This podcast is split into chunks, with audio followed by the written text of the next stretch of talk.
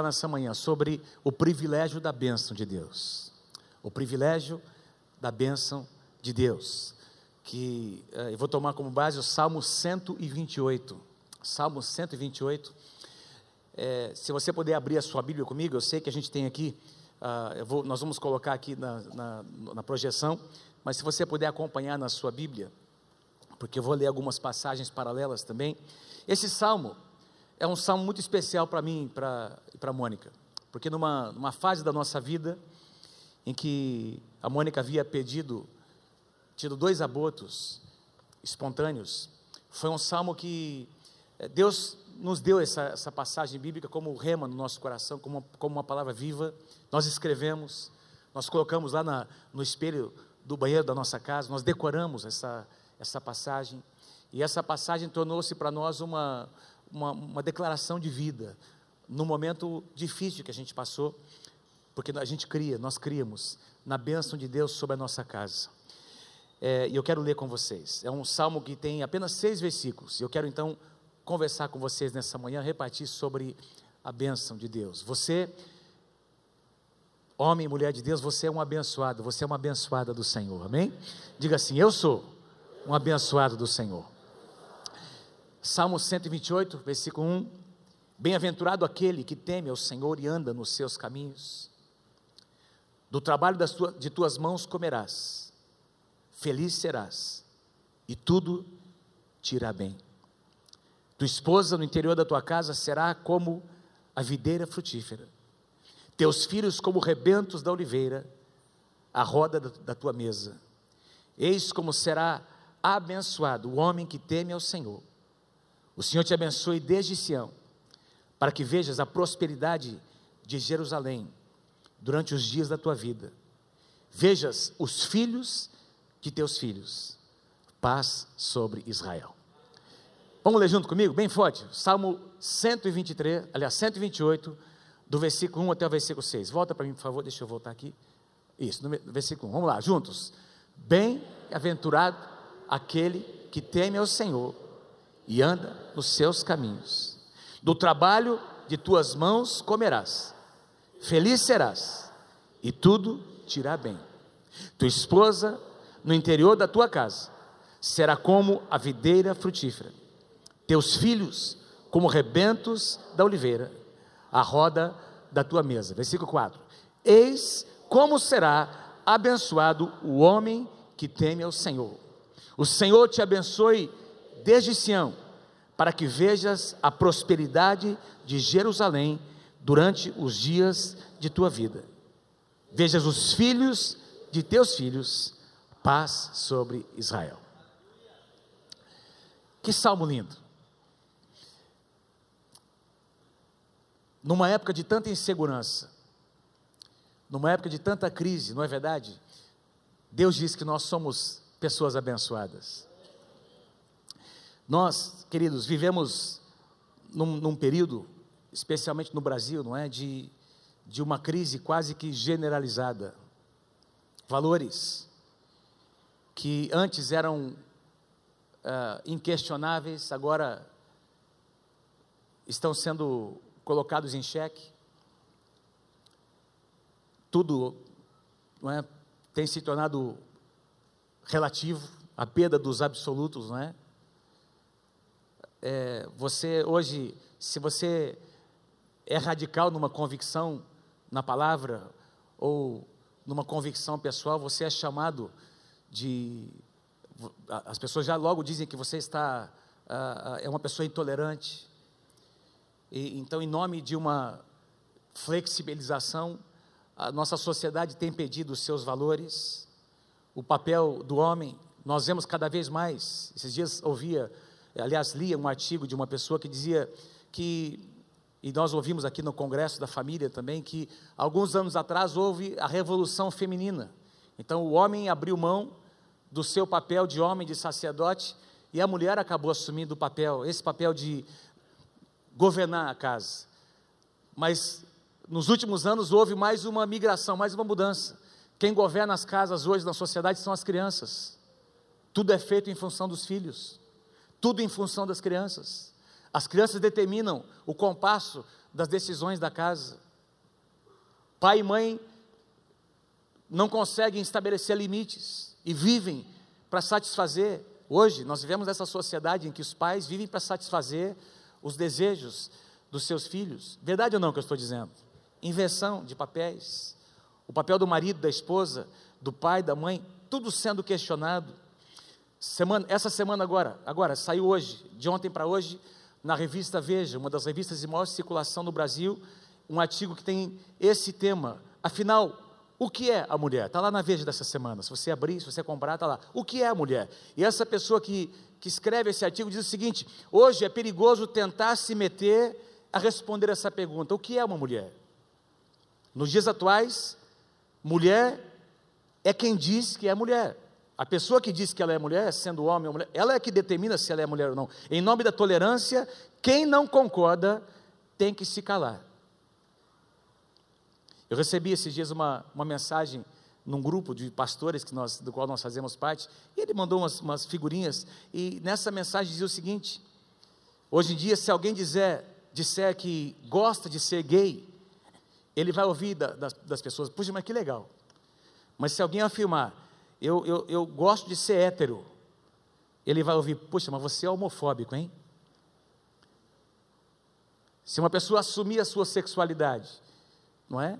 de maneira radical, ela é chamada de homofóbica. É, já, o fato de assumir quem é já se torna preconceito. Verdade ou não que eu estou dizendo? Conceito de família sendo deturpado.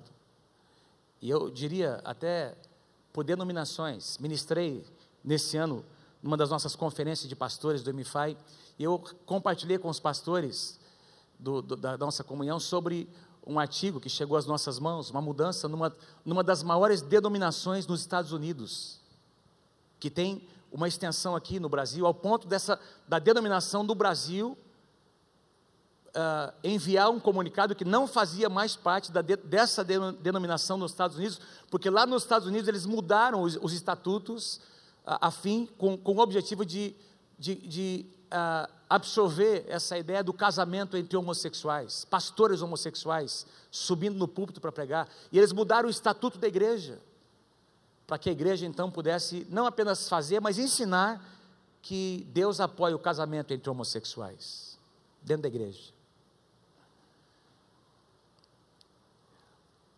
Nós temos outras situações acontecendo no mundo, em guerra, não é?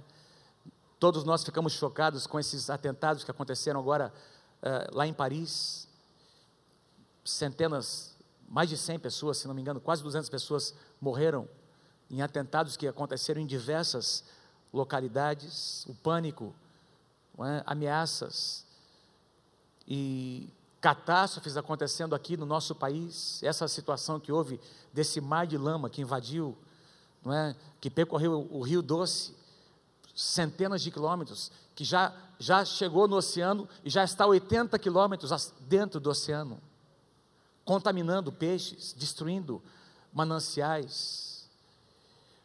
E a gente às vezes começa a ler essas, e observar essas coisas e não percebe que tudo isso foi previsto, está escrito na palavra, que aconteceria nos últimos dias. A pastora Mônica acabou de citar sobre uh, o potencial de um mosquitinho de nada que está devastando o nosso país, uma enfermidade agora que gera insegurança nas meninas que querem engravidar, porque uma moça, ao ser picada, pode contrair essa doença e o bebê pode vir a ter uma enfermidade que vai carregar para o resto da vida insegurança. Um pernilongozinho de nada. Recentemente, uma conferência que aconteceu, acho que em Paris também, se não me engano, se não me falha a memória, uma conferência sobre o meio ambiente, lembra disso aí? E eles estavam discutindo sobre como vão conseguir, porque a temperatura dos oceanos subiu um grau. E esse um grauzinho que subiu nos últimos 30, 40 anos tem provocado catástrofes. E agora estão tentando conseguir que nos próximos 40, 50 anos tentar amenizar o fato, para que não haja mais um acréscimo de um ou dois graus, porque diz que a repercussão por causa de um, dois grauzinhos. Todo um sistema é afetado. Então a gente percebe o nosso mundo, não é? Todo é, é num, num desequilíbrio, fora o que nós estamos passando na esfera moral. ética, institucional no nosso país, na esfera política, vivendo uma, uma situação de vergonha sem precedentes. As manchetes, o, que, o que acontece no nosso país, o que vai para fora, é só isso que, tá, que, que a gente vê na televisão. Estamos agora aí diante de, uma, de um processo, de, de uma, uma situação que pode desencadear um processo de impedimento da nossa presidente. Mas se essas coisas estão acontecendo e vindo à luz, queridos, isso já é um sinal da bênção de Deus sobre a nossa nação. Tem uma outra perspectiva que eu quero trazer a vocês. Deus está ouvindo a oração da igreja. Essas coisas estão acontecendo e vindo à luz, porque a igreja do Senhor Jesus tem orado, e essas coisas estão sendo julgadas como nunca aconteceram antes. Como nunca antes. Quem está comigo, diga amém. E no meio disso tudo tem, nós estamos aí, nós como povo de Deus eu creio que a bênção de Deus está sobre a nossa casa, a nossa família. No meio de toda essa situação que eu citei, tem muito mais que eu poderia, muito mais situações que eu poderia citar. A Bíblia nos garante que nós podemos viver debaixo da bênção de Deus. Deus está agindo. Deus está julgando o pecado. As coisas estão vindo à luz e que esse juiz Sérgio Moro receba, que, que a graça de Deus, a sabedoria de Deus possa envolvê-lo em nome de Jesus e as pessoas que tenham o poder de decidir nas suas mãos, que toda a corrupção venha à luz, Senhor, em nome de Jesus, e que tu possas levantar pessoas honestas para governar a nossa nação. Eu quero, antes de mais nada, mostrar a vocês o que, que significa a bênção de Deus. A palavra abençoar vocês já, vocês conhecem essa definição, nós temos dado inclusive em outras palavras, em outras mensagens. Ela significa literalmente do, da palavra, a palavra hebraica. A palavra abençoar no Antigo Testamento, ou bênção, no sentido da bênção de Deus, aparece pelo menos 640 vezes só no Antigo Testamento, quase 650 vezes. O que mostra a importância que Deus dá, não é? e que Deus deseja que nós entendamos como é importante nós entendemos que nós estamos debaixo da bênção de Deus. Se nós agimos, se nós é, fizermos escolhas sábias, a bênção de Deus vai morar na nossa casa. Nós seremos abençoados, nós seremos preservados no meio dessa geração corrompida. Quem está comigo, diga amém. Então, abençoar significa literalmente autorizar para prosperar. Essa autorização vem de alguém que tem autoridade. Quando um pai abençoa o seu filho, a sua filha, uma mãe faz isso, eles o fazem porque tem autoridade dada por Deus. Quando os pais impõem as mãos sobre uma criança, dedicando essa criança ao Senhor, tem poder nessas palavras, amados. Esse pai, essa mãe, Deus entregou essa criança nas mãos deste pai, dessa mãe, e eles têm autoridade delegada por Deus para determinar a bênção de Deus sobre essa criança. Agora, quando palavras de maldição são lançadas, essas palavras também têm poder. A Bíblia diz no livro de Provérbios que a morte e a vida estão no poder da língua. Nós podemos abençoar e amaldiçoar com a mesma, com a mesma língua. Aliás, Tiago diz: como pode de uma boca fluir da mesma fonte águas limpas, águas doces e águas amargas? Mas muitas vezes isso acontece. Abençoar significa liberar, autorizar para prosperar. Na Bíblia, nós encontramos três aspectos importantes em relação a que tem a ver com a bênção de Deus. Quero passar rapidamente por isso.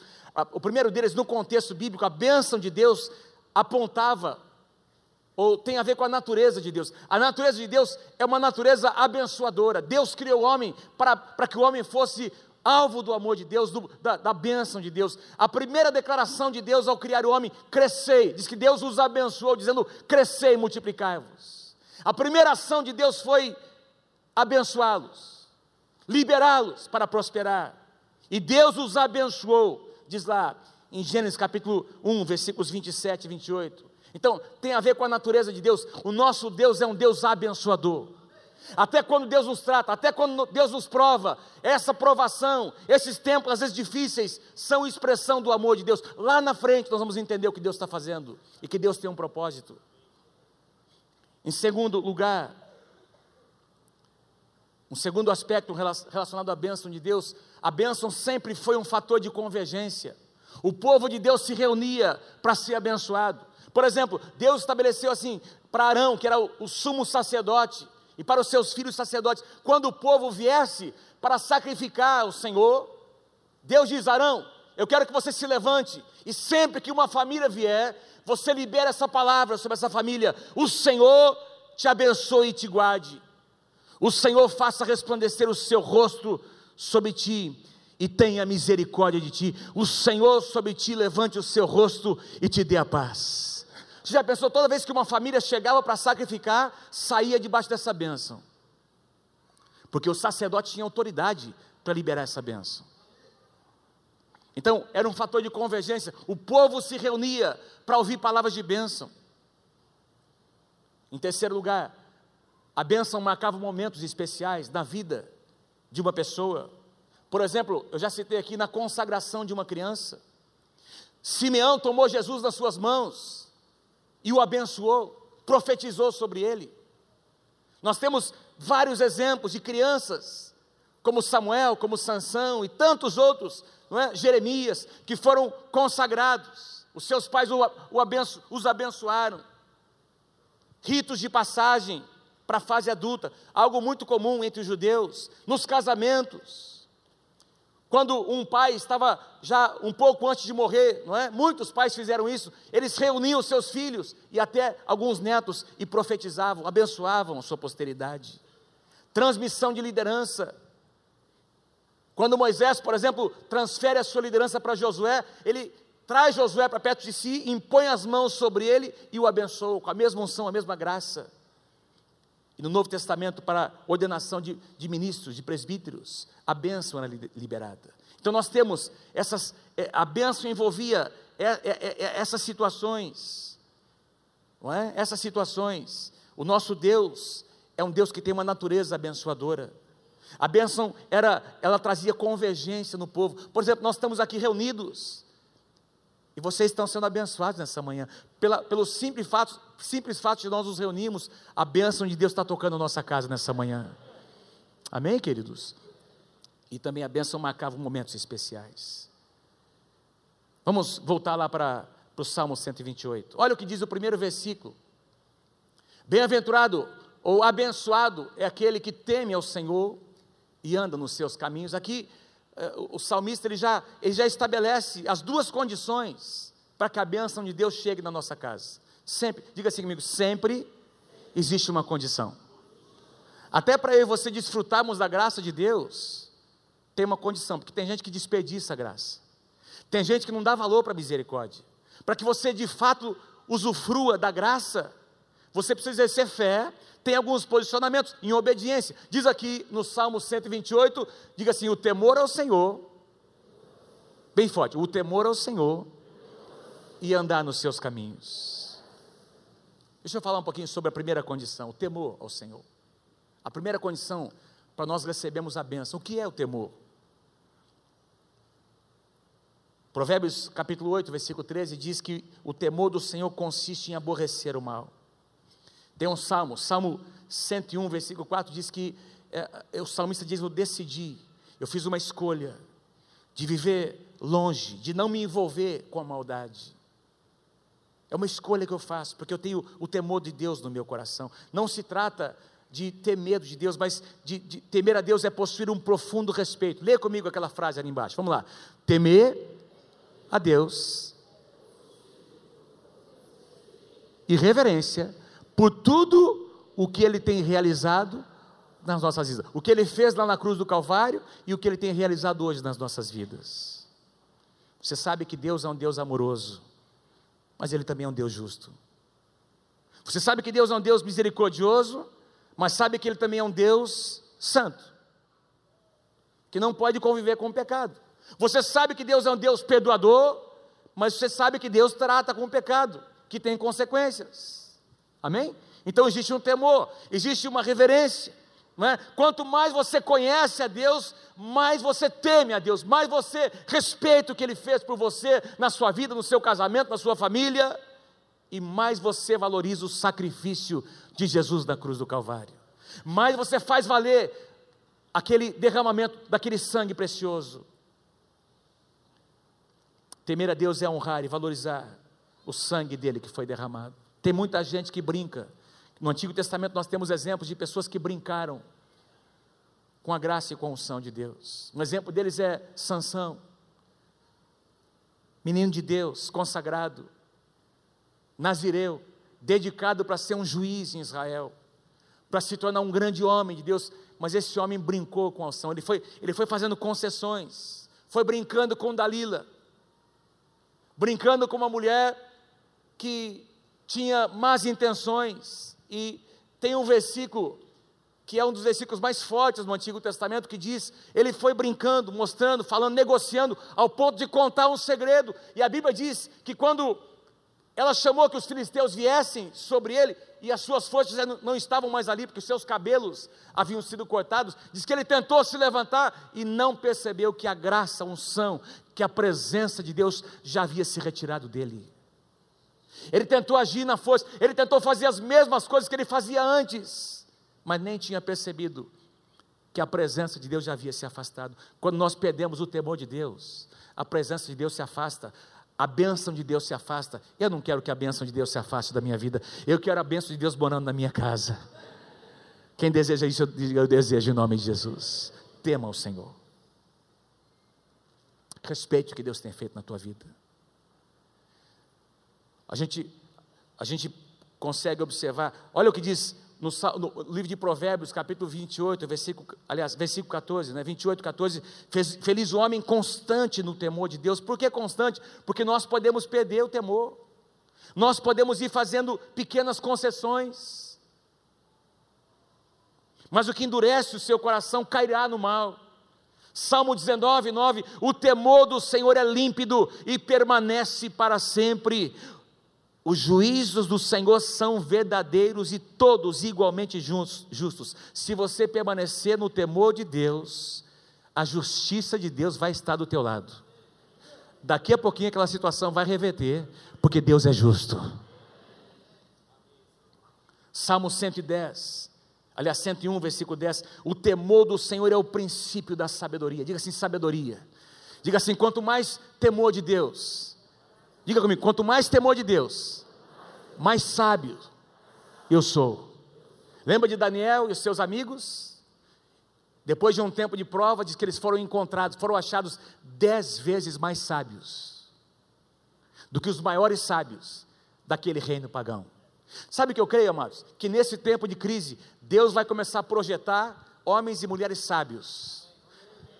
Deus vai começar a levantar Daniéis, homens como Neemias, mulheres como Esther, que foram, no meio de uma geração, foram escolhidos por Deus e levantados para serem bênção no meio de uma geração corrompida. Quem que está comigo, diga amém em nome de Jesus. Deus deu a eles uma posição de sabedoria, de graça, de unção. Deus os projetou no meio da crise. Quem tem temor de Deus vai aparecer. Louvado seja o nome do Senhor.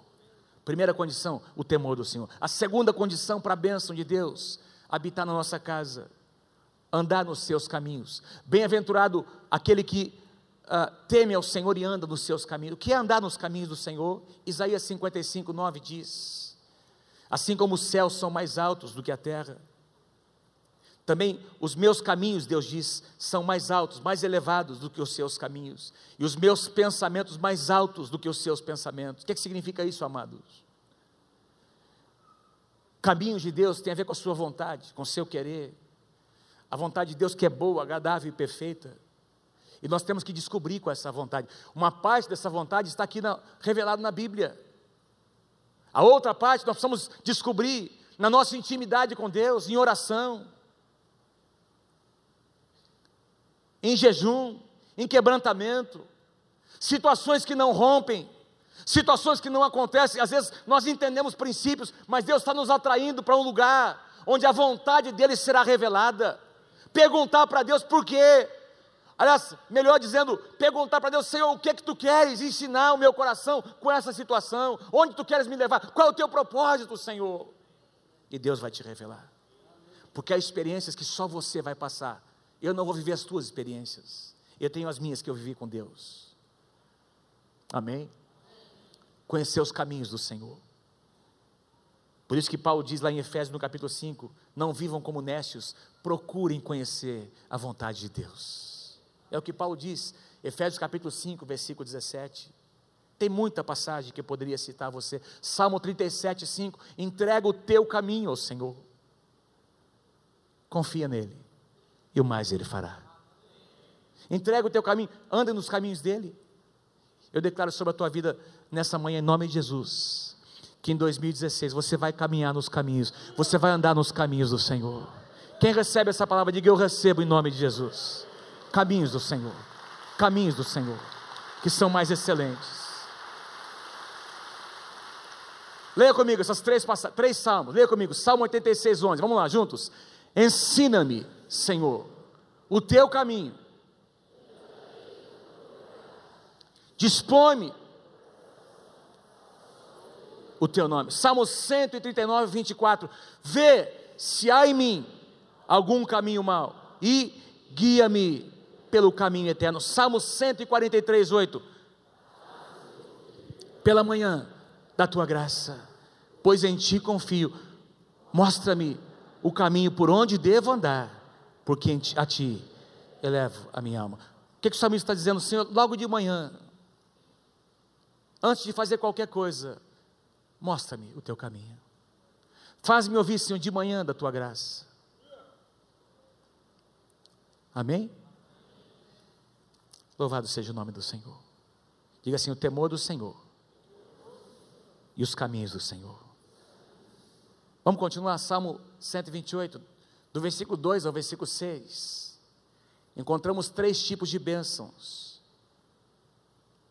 Primeiro tipo, primeira bênção que Deus declara explicitamente, a bênção na área profissional, na área financeira. Versículo 2: Do trabalho das suas mãos comerás, feliz serás nesse Brasil, nesse país, nessa cidade, nessa terra que eu tenho te dado, feliz serás, e tudo te irá bem. Amém? Deuteronômio capítulo 28. Olha que coisa linda, o que Deus declara para o seu povo: vocês serão abençoados em tudo o que fizerem, o Senhor enviará bênçãos aos seus celeiros e a tudo o que as suas mãos fizerem.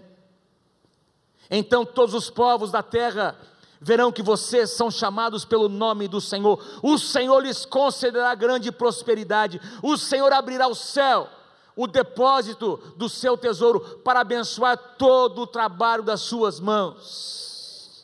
O Senhor fará de vocês a cabeça das nações e não a cauda. Está dizendo que Deus, que as pessoas vão reconhecer a graça e a bênção de Deus sobre a tua vida, meu irmão. Eu amo demais aquela passagem que, em que Isaac, no ano, no ano de sequidão, ele diz que ele semeou, e no mesmo ano, é, Gênesis capítulo 28, 27, 28, se não me engano, diz que ele semeou e no mesmo ano colheu cem vezes mais.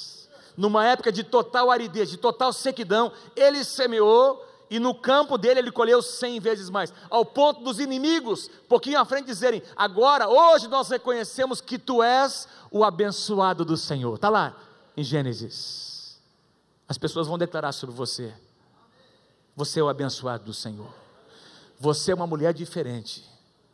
O que é que acontece com você? Por que é que você, por que é que você é uma pessoa tão abençoada? E você vai dizer: é porque eu temo ao Senhor, porque eu ando nos caminhos do Senhor, porque eu temo ao Senhor e porque eu ando nos caminhos do Senhor. Aleluia. A segunda o segundo tipo de bênção, mencionado aqui no Salmo 128, na área familiar. Versículos 3 e 4. Tua esposa, no interior da tua casa, será como uma videira frutífera. Eu não sei se você já viu uma videira, uma parreira, uma plantação de uva, quando está frutificando, é só alegria, gente. A sua esposa é uma mulher alegre, feliz, Homens, respondam, por favor. A minha está sorrindo aqui na frente. Sorria, dá, dá um sorriso aí, meu bem. A sua esposa é uma mulher feliz, alegre, realizada com o marido que ela tem, com a casa. Ela está suprida. A sua esposa, no interior da tua casa, será como a videira frutífera. Os teus filhos como brotos, rebentos da oliveira, cheios de vida, ao redor da tua mesa. Eis como será abençoado o homem que teme ao Senhor. Aleluia. Eu quero que a bênção de Deus repouse sobre a minha casa. Quem deseja, levanta suas mãos, diga assim: Eu desejo, eu quero, Senhor, que a tua bênção, faz assim, repouse sobre a minha casa. É incrível como Satanás, já, já citei alguns exemplos, como os valores da família estão sendo deturpados. E o apóstolo Paulo profetiza sobre os últimos tempos. Ele diz lá que, lá em 1 Timóteo capítulo 3, que nos últimos dias sobrevirão tempos difíceis.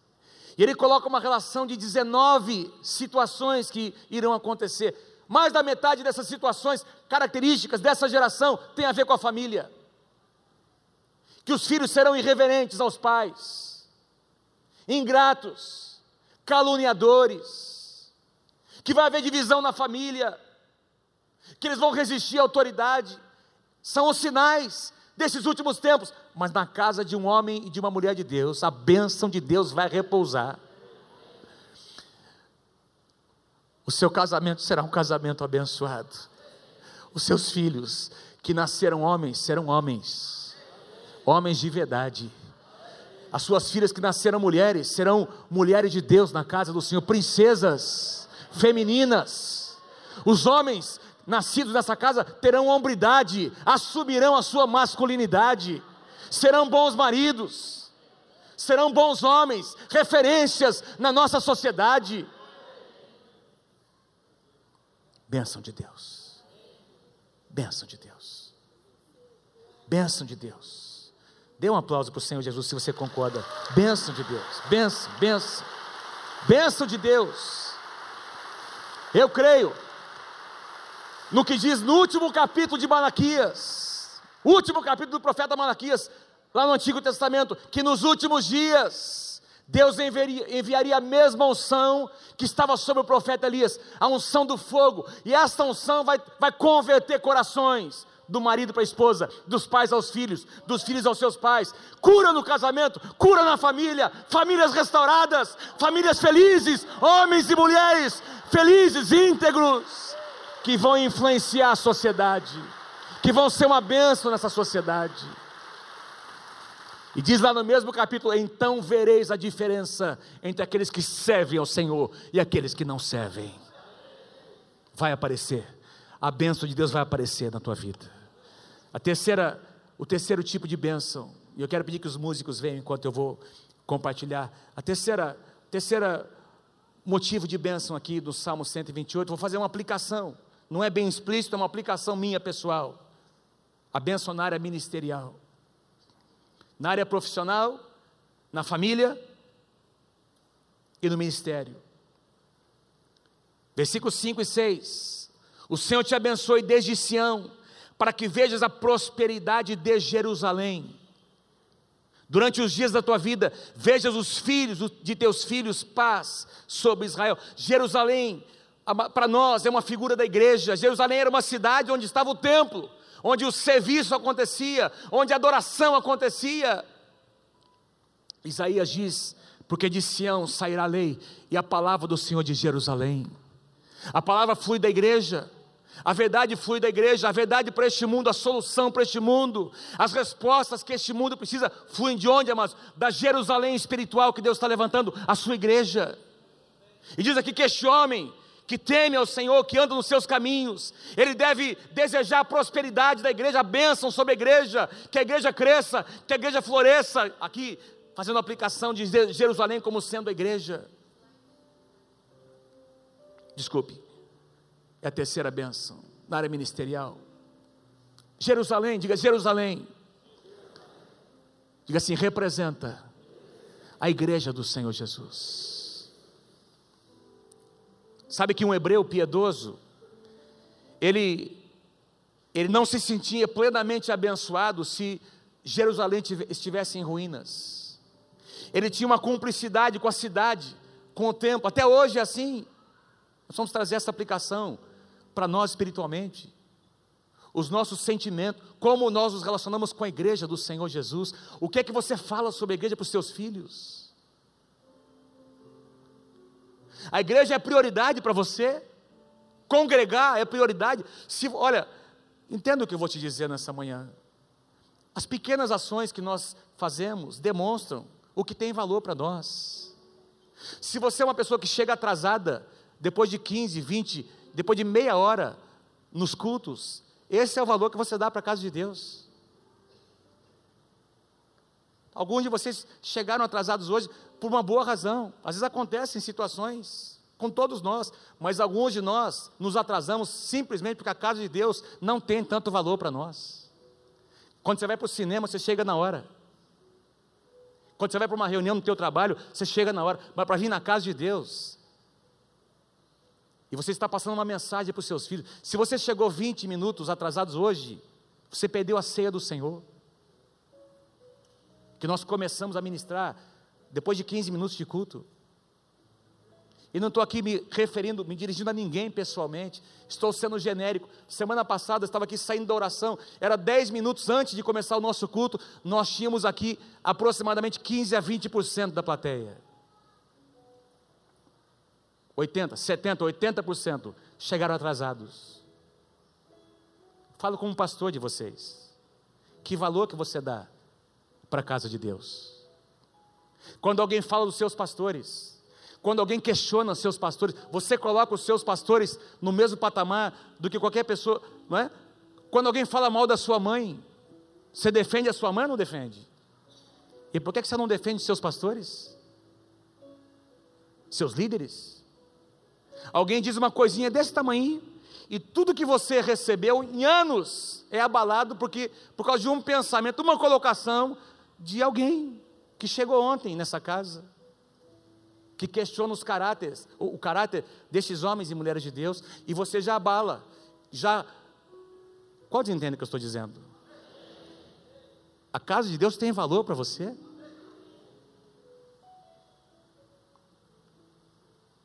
Porque eu quero ver os seus filhos, assim como os meus filhos. Se o Pedro Elias hoje é um pastor nessa casa, se a Ana Ruth hoje é casada com um pastor, estão ministrando, se o meu filho está fazendo, não foi por acaso, é pela graça de Deus, mas porque nós ensinamos nossos filhos a respeitar a casa de Deus,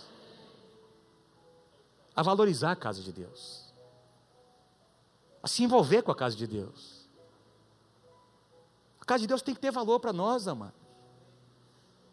Tem gente dando a vida por você nesse lugar, aqui nessa casa, orando por você todos os dias. Que valor tem esse lugar para você? Fale bem da casa de Deus. Profetiza.